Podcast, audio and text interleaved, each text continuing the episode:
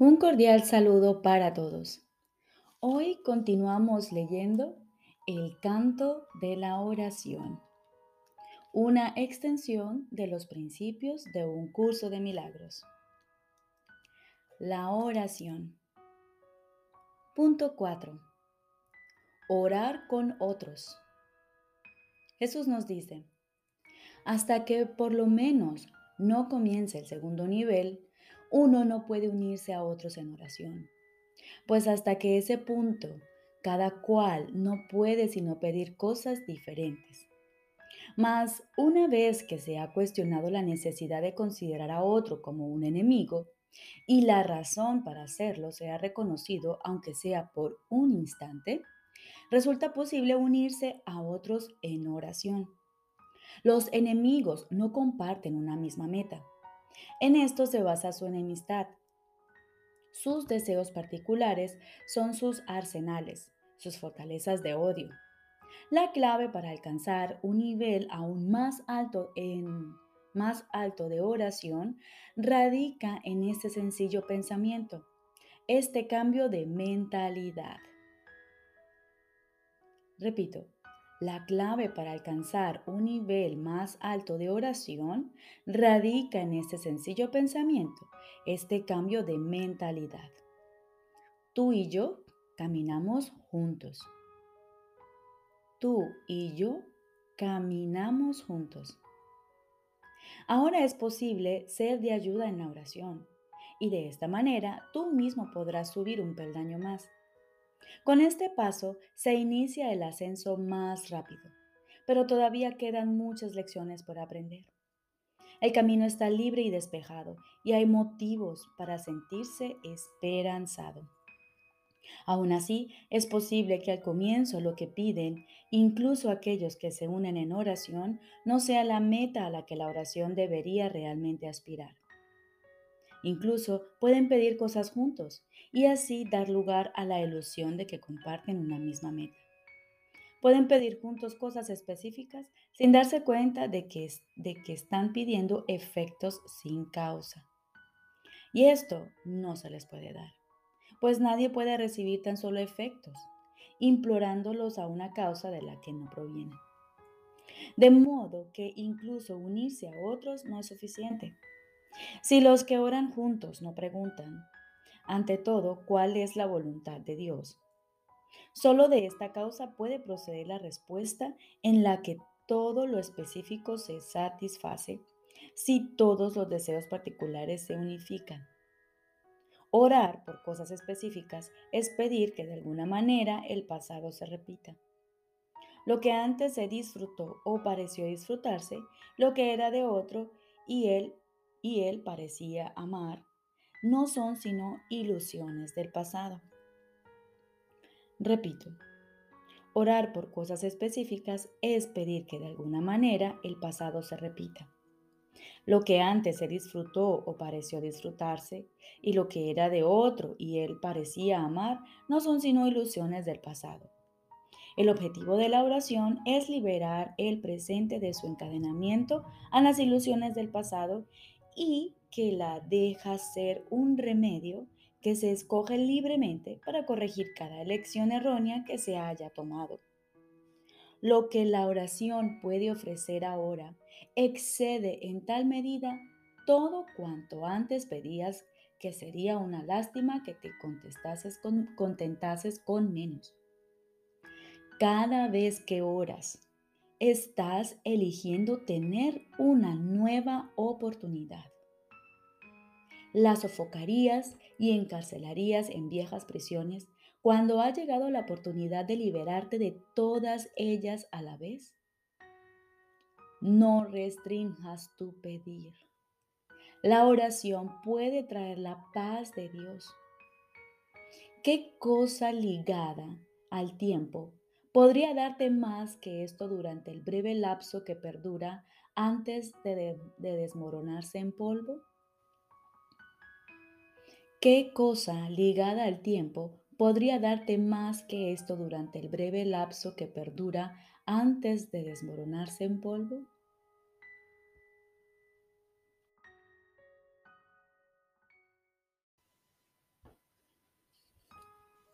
Ahora continuamos con el libro de ejercicios. Décimo tema especial. ¿Qué es el juicio final? El segundo advenimiento de Cristo le confiere al Hijo de Dios este regalo. Poder oír a la voz que habla por Dios, proclamar que lo falso es falso y que lo que es verdad jamás ha cambiado. Y este es el juicio con el que a la percepción le llega su fin. Lo primero que verás será un mundo que ha aceptado que esto es verdad, al haber sido proyectado desde una mente que ya ha sido corregida. Y con este panorama santo, la percepción imparte una silenciosa bendición y luego desaparece al haber alcanzado su objetivo y cumplido su misión.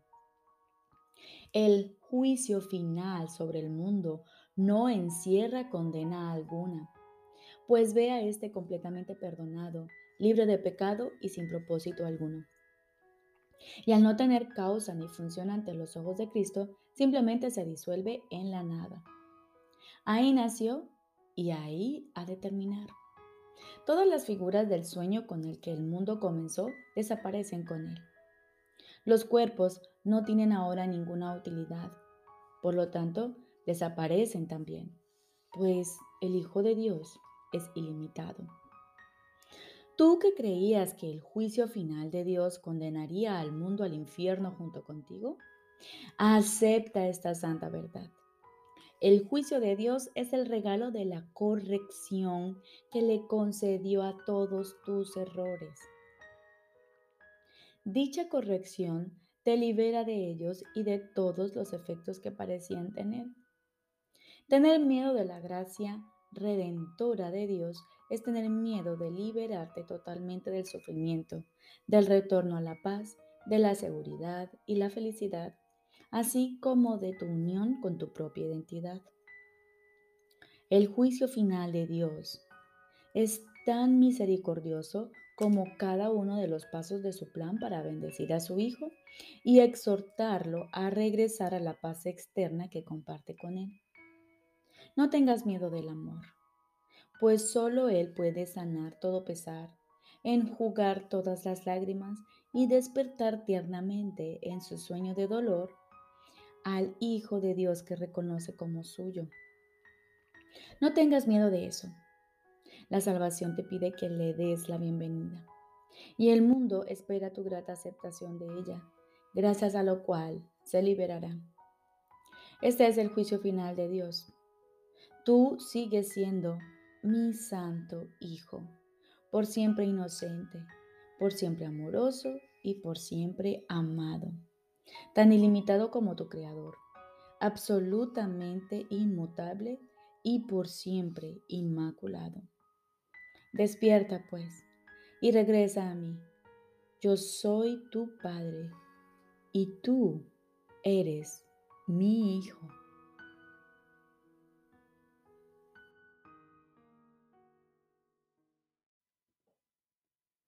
Lección número 313. Que venga a mí ahora una nueva percepción. Que venga a mí ahora una nueva percepción. Padre, hay una visión que ve todas las cosas sin mancha alguna de pecado, lo cual indica que el miedo ha desaparecido y que en su lugar se ha invitado al amor. Y este vendrá donde quiera que se le invite. Esta visión es tu regalo. Los ojos de Cristo contemplan un mundo perdonado. Ante su vista todos los pecados del mundo quedan perdonados, pues Él no ve pecado alguno en nada de lo que contempla. Permite que su verdadera percepción venga a mí ahora, para poder despertarme del sueño del pecado y ver mi impecabilidad en mi interior, la cual tú has conservado completamente inmaculada en el altar a tu Santo Hijo el ser con quien quiero identificarme. Contemplémonos hoy los unos a los otros con los ojos de Cristo. Qué bellos somos, cuán santos y amorosos. Hermano, ven y únete a mí hoy. Salvamos al mundo cuando nos unimos, pues en nuestra visión el mundo se vuelve tan santo como la luz que mora en nosotros. Y ahora, como todos los días, aguardamos en silencio para contemplar cuán santos y amorosos somos, pues somos hijos de nuestro Padre. Y en ese silencio estoy seguro de que Él te hablará y de que tú le oirás.